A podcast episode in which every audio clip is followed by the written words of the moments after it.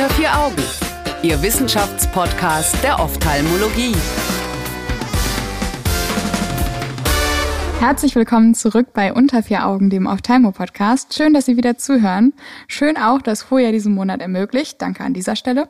Mein Name ist Annika Licht, ich bin Medizinstudierende im praktischen Jahr und spreche heute wieder mit Herrn Dr. Kaimak über Myopie. Hallo. Hallöchen, grüß Sie. Heute geht es um eine spanische Studie von Perez Flores et al. zur Anwendung von 0,01-prozentigem Atropin, Augentropfen, zur Prävention der Myopie-Progression. Ganz am Anfang mal direkt, Herr Dr. Kaimak, warum denn aus der fantastischen Welt der Pharmakologie genau Atropin? Tja, das frage ich mich auch. Atropin ist ein Medikament, was auch schon vor 100 Jahren mhm. gegeben worden ist, um die Myopie zu hemmen, mit gutem Erfolg aber mit einer sehr hohen Konzentration. Und der Ansatz okay. war damals, dass man gedacht hat, dass über die Akkommodation man vielleicht etwas verändern kann, weil die Kinder, die sehr lange lesen, vielleicht Akkommodationsprobleme haben und man dachte, man kann damit dem Ganzen entgegenwirken. Okay. Das Spannende an dem Atropin ist eigentlich, dass man bis heute nicht weiß, warum es wirkt oder warum es wirken soll. Das gefällt den Pharmakologen bestimmt total gut. Ja, wir haben auch schon vor über 25 Jahren im Labor getestet, Einfluss von Atropin auf die Wirkung oder auf das Wachstum. Und genau in meiner Doktorarbeit habe ich das Atropin auch untersucht und wir haben auch an den Hühnern die Kurzsichtigkeit damit hemmen können. Kommen wir wieder auf die Hühner zurück. Auf die Hühner zurück, genau. Der Ursprung ist doch das Huhn und nicht das Ei.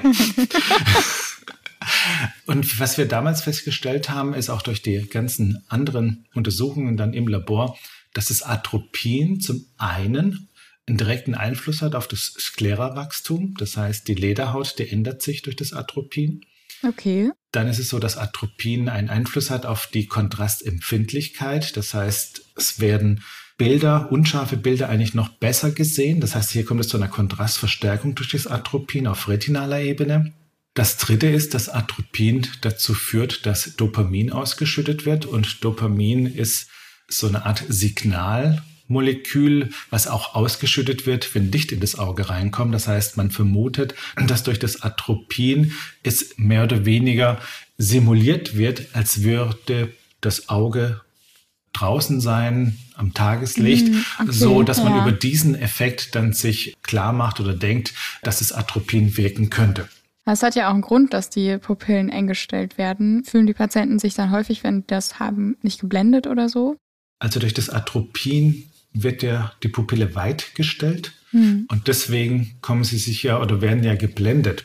Und die Atropin, die hier genommen worden ist, die 0,01 Prozent, das war eigentlich eher ein Zufallsprodukt aus der Atomstudie.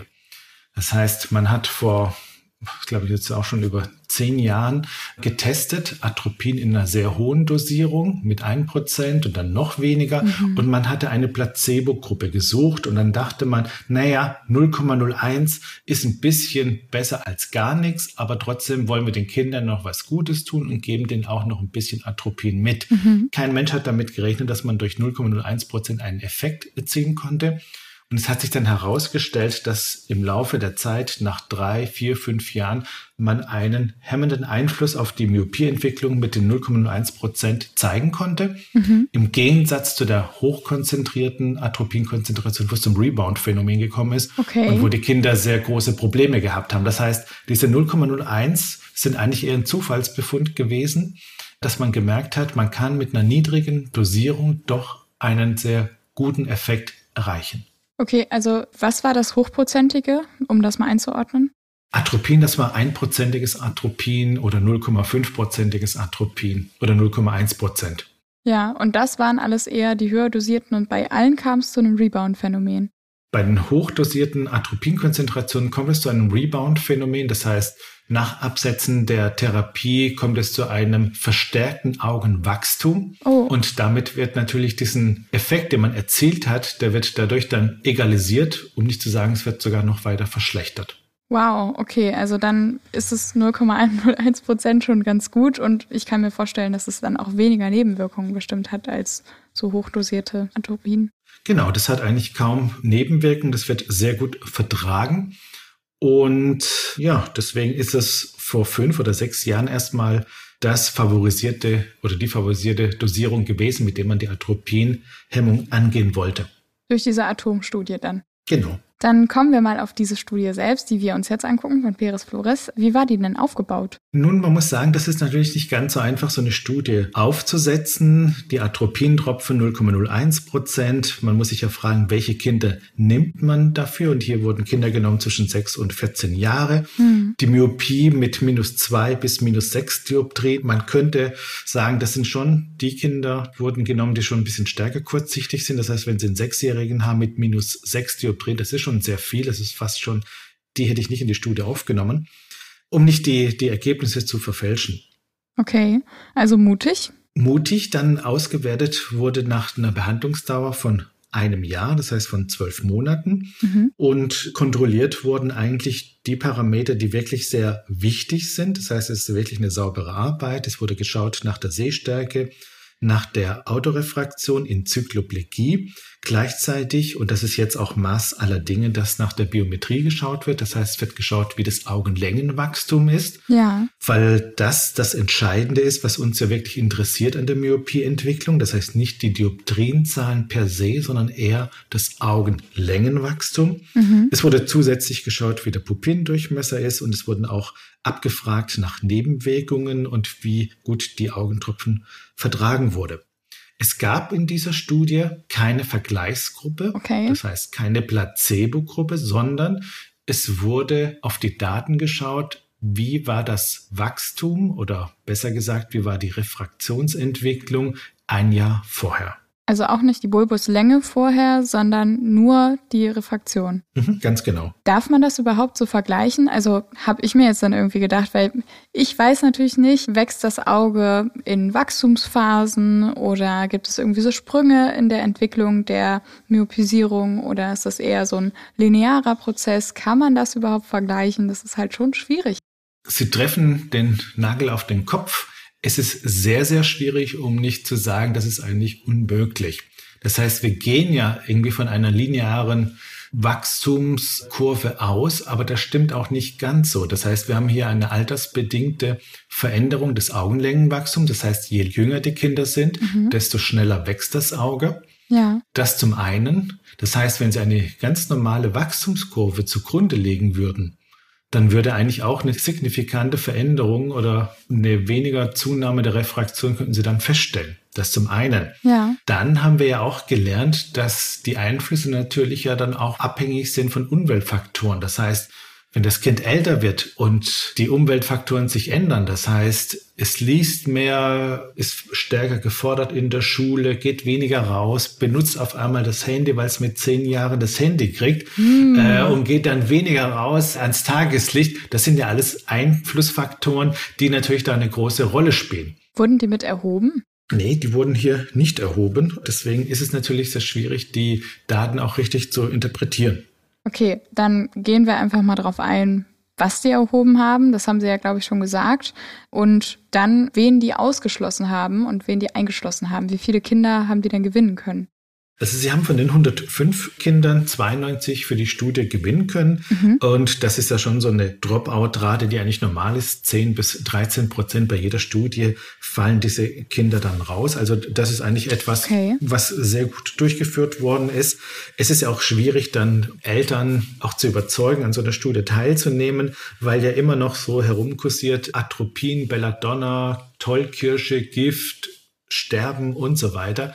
Das heißt, es gibt nicht wenig Eltern, die dann nach so einer Besuch beim Augenarzt nochmal googeln und dann völlig entsetzt sind, was man den Kindern angetan hat. Oh nein. Also das Atropin wird auch nicht mehr aus der Tollkirsche gewonnen, sondern es wird synthetisch hergestellt. Hm. Das kann man vielleicht auch nochmal sagen. Und es sind 0,01 Prozent, also. Das ist etwas, die 0,01, genau. Also sagen wir mal so, die Therapie mit Atropin von einem Prozent, also das Hundertfache, hm. was man täglich gibt, wird in der Amblyopiebehandlung ja eigentlich auch schon seit Jahrzehnten durchgeführt. Das heißt, es ist für uns Augenärzte jetzt nichts Neues, dass wir mit Anthropien Kinder therapieren. Okay. Das zum einen. Mit so einer geringen Konzentration, das ist eher was Neues und dass man natürlich dann die Kinder anspricht oder die Eltern anspricht, die kurzsichtige Kinder haben. Wer wurde ausgeschlossen aus der Studie? Naja, prinzipiell schließen sie natürlich in diesen Studien Kinder aus, die beispielsweise eine Schwachsichtigkeit haben oder die schielen oder wo man eigentlich Angst haben muss, dass das Atropin vielleicht auf das Herz Einfluss nehmen konnte. Das heißt, systemische Erkrankungen wurden auch hier dann ausgeschlossen. Okay, und um jetzt nicht allzu lange Spannung aufkommen zu lassen, was kam denn raus? Es kam raus, dass bei dieser Studie die Myopie-Progression, die im Vorjahr bei einer Dioptrien lag, dann im Folgejahr nur noch bei 0,4 Dioptrien lag. Mhm, okay. Das heißt, hier kann man davon ausgehen, dass wir schon eine Reduktion haben um 60 Prozent beispielsweise, wenn man nur diese Refraktion zugrunde legt und das Augenlängenwachstum im Schnitt betrug dann 0,2 Millimeter. Es wäre natürlich schön gewesen, vorher schon zu wissen, wie das war, aber klar, das wird ja nicht immer mitbestimmt. Mhm. Warum musste man, also es gab ja im Vorfeld des Podcasts, hat man so ein bisschen drüber gesprochen, ah, nimmt man die Studie, nimmt man eine andere. Sie hatten da ein bisschen dafür plädiert, wir hätten eine andere Studie genommen. Warum haben wir uns denn jetzt für diese Studie entschieden? Na, weil man im Nachhinein doch einiges von dieser Studie auch mit lernen kann, also wie man diese Daten zu interpretieren hat.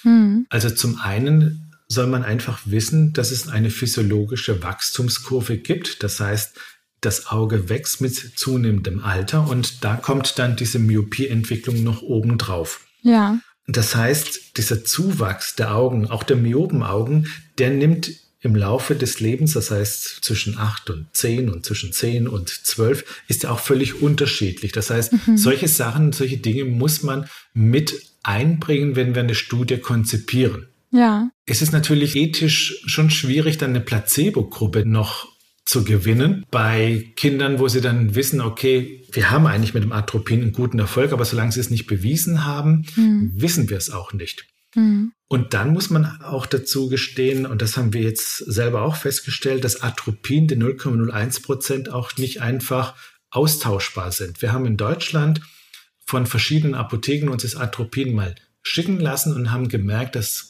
sehr große Unterschiede da sind, was den pH-Wert angeht, was die Osmolarität angeht, mhm. was die Zusammensetzung der Konservierungsmittel angeht, was aber auch selbst die Tropfengröße angeht, das Tropfvolumen, wenn sie tropfen, da ist ein Unterschied von einem Fünffachen da. Oh. Das heißt, es gibt keine standardisierte Atropin-Konzentration mhm. und es gibt auch keine standardisierte Formulierung für das Atropin. Mhm. Das heißt, wir haben kein Medikament, was zugelassen ist, für die Myopiebehandlung. Das heißt, das, was wir brauchen, ist eigentlich erstmal eine Zulassungsstudie für das Atropin. Und zwar im europäischen Raum. Und zwar im europäischen Raum. Ganz genau, ja. Die Atomstudie, die wir sonst beinahe genommen hätten, das ist ja eine viel größere Studie, die auch methodisch Sie hatten das ja schon angedeutet, man hat sich das über fünf Jahre, glaube ich, mhm. waren das, ne, angeguckt. Hier war es nur ein Jahr. Man hat so, so ein bisschen auch auf die Ergebnisse von der Vorstudie Atom gebaut. Aber da war es so, dass das im ostasiatischen Raum stattgefunden hat. Und ich habe mich gefragt, warum macht das überhaupt einen Unterschied, ob das jetzt im ostasiatischen oder im europäischen Raum stattfindet? Also ehrlich gesagt, wüsste ich jetzt auch nicht, was für einen großen Unterschied das machen sollte. Mhm. Man kann vielleicht eher davon ausgehen, dass wir in Asien Augen haben, die stärker kurzsichtig sind. Das heißt, wenn dort die Augentropfen wirken, dann sollten sie eigentlich im europäischen Raum auch wirken. Mhm. Also ich meine, wenn es Atropin bei Hühnern wirkt, bei Affen wirkt, bei asiatischen Augen, warum soll es bei europäischen Augen nicht wirken? Das leuchtet mir irgendwie nicht so ein. Ja. Man möchte vielleicht wissen, wie gut der Effekt ist. Die haben hier in der Studie an einer Stelle dann auch angeführt und mit ja auch erhoben, was die Irisfarbe war. Und es ist ja schon so, dass im europäischen Raum eher mehr Leute mit einer helleren Irisfarbe da sind. Hat das jetzt einen Effekt? Also warum sollte das wichtig sein? Das hängt damit zusammen, wie das Atropin an die Regenbogenhaut, an die Iris gebunden wird. Mhm. Das heißt, wir wissen, dass wenn wir dunkelpigmentierte Augen haben, dass hier die Bindung, die Affinität zu Atropin höher ist. Auf der anderen Seite können Sie natürlich dann sagen, wenn Sie nicht pigmentiert sind, dann ist die Konzentration in der Vorderkammer vielleicht viel höher. Okay. Auf der anderen Seite ist, wir wissen ja gar nicht, wie das Atropin an die Netzhaut kommt. Ja. Wir gehen eher davon aus, dass es eigentlich über die Bindehaut und über die Sklera dann in den Glaskörperraum diffundiert. Hm. Auch hier führen wir gerade eine Studie durch, wo wir messen, wie viel Atropin eigentlich genau in der Vorderkammer und im Glaskörper ankommt, Ach, weil diese Daten, die existieren noch gar nicht. Hm. Das heißt, wir sind da wirklich sehr, sehr experimentell unterwegs, fast schon das zu sagen, spannend. Jugend forscht, ja. Vielleicht hört man sich ja nochmal in dem Rahmen dann. Hatte das dann, dann irgendeinen Einfluss auf, also jetzt nicht Ihre Studie, ne, mhm. da können wir dann ja irgendwann nochmal drüber mhm. sprechen vielleicht. Hat das denn auch einen Einfluss jetzt auf die Nebenwirkungen oder auf den Anteil der Non-Responders? Also es gibt ja auch Leute, die zum Beispiel gar nicht darauf ansprechen. Also das wurde jetzt nicht herausgefunden. Noch die Irisfarbe hat, was die Effektivität angeht, von einem Atropin, was ja auch sehr schwierig ist, hier überhaupt nachzuweisen. Hm. Hat es denn eigentlich wirklich geholfen oder nicht? Hm. Das ist wirklich sehr schwierig nachzuweisen. Diese Non-Responder ist hier mit 5,4 Prozent in dieser Studie angegeben, was ich eigentlich ein bisschen wenig finde. Aus dem klinischen Alltag und aus anderen Studien liegt er so bei 10 Prozent. Also bei 10 Prozent okay. können Sie davon ausgehen, dass eigentlich auf das Atropin oder auf egal welche Therapie Sie durchführen, Sie eigentlich keinen richtigen Effekt haben. Also damit muss man rechnen und das ist auch etwas, was man mit den Eltern besprechen sollte. Und was diese Non-Responder angeht, die Definition, da haben wir eigentlich auch keine so richtige Definition, mhm. weil jetzt zurzeit eher so ein Wechsel stattfindet, wie man so einen Non-Responder definiert, ob das jetzt an der Refraktion ist oder an der Achsenlänge. Okay. Und hier gibt es sehr große Unterschiede. Das heißt, jemanden, den Sie als Responder bezeichnen, jemand, der ein Wachstum hat oder eine Refraktionänderung unter 0,5 Dioptrien, Mhm. Wenn Sie das genauer analysieren, dann sehen Sie eigentlich, dass 42 Prozent doch ein Augenwachstum haben in Richtung Myopie. Okay. Und zwar eine sehr starke, die ist über 0,37 und 72, das ist so eine moderate Zunahme der Myopie. Das heißt, hier wird sich in den nächsten Jahren einiges ändern, was die Definition angeht, so dass wir auch ganz anders Studien konzipieren und aufbereiten können. Herr Dr. Keimak, so als letzte Frage, um aus dem Thema Atropin rauszugehen, würden Sie jetzt vor einer Zweijahresstudie was anderes erwarten oder was ist Ihre persönliche Erfahrung, wie es mit Atropin in der Myopisierungsprävention weitergeht? Also ich bin sehr gespannt auf die Zweijahresergebnisse, mhm. weil ich mir schon vorstellen kann, dass wir hier eine Kumulation haben des Atropins. Das heißt, wir wissen, je länger das Atropin getropft wird, desto stärker wird dann auch der Effekt von einem Atropin werden. Das heißt, die zwei Jahresergebnisse okay. müssten besser sein. Wenn mhm. man aber einen schnelleren und nachhaltigen Effekt haben möchte, denke ich, dass wir die Dosierung steigern müssen. Das hat auch die LAMP-Study gezeigt. Das heißt, wir müssen schon auf 0,025-prozentiges Atropin dann hochgehen oder auf 0,05 Prozent, wenn wir unser Therapieziel mit 0,01 Prozent nicht erreichen. Okay, das heißt, da kann wirklich noch was kommen und da kann was passieren und wir können uns von dem Atropin noch was erhoffen. Vielen ja. Dank dafür. Gerne. In der nächsten Woche werden wir uns damit auch nochmal beschäftigen, liebe ZuhörerInnen. Das ist dann auch schon wieder die letzte Folge des Themenmonats.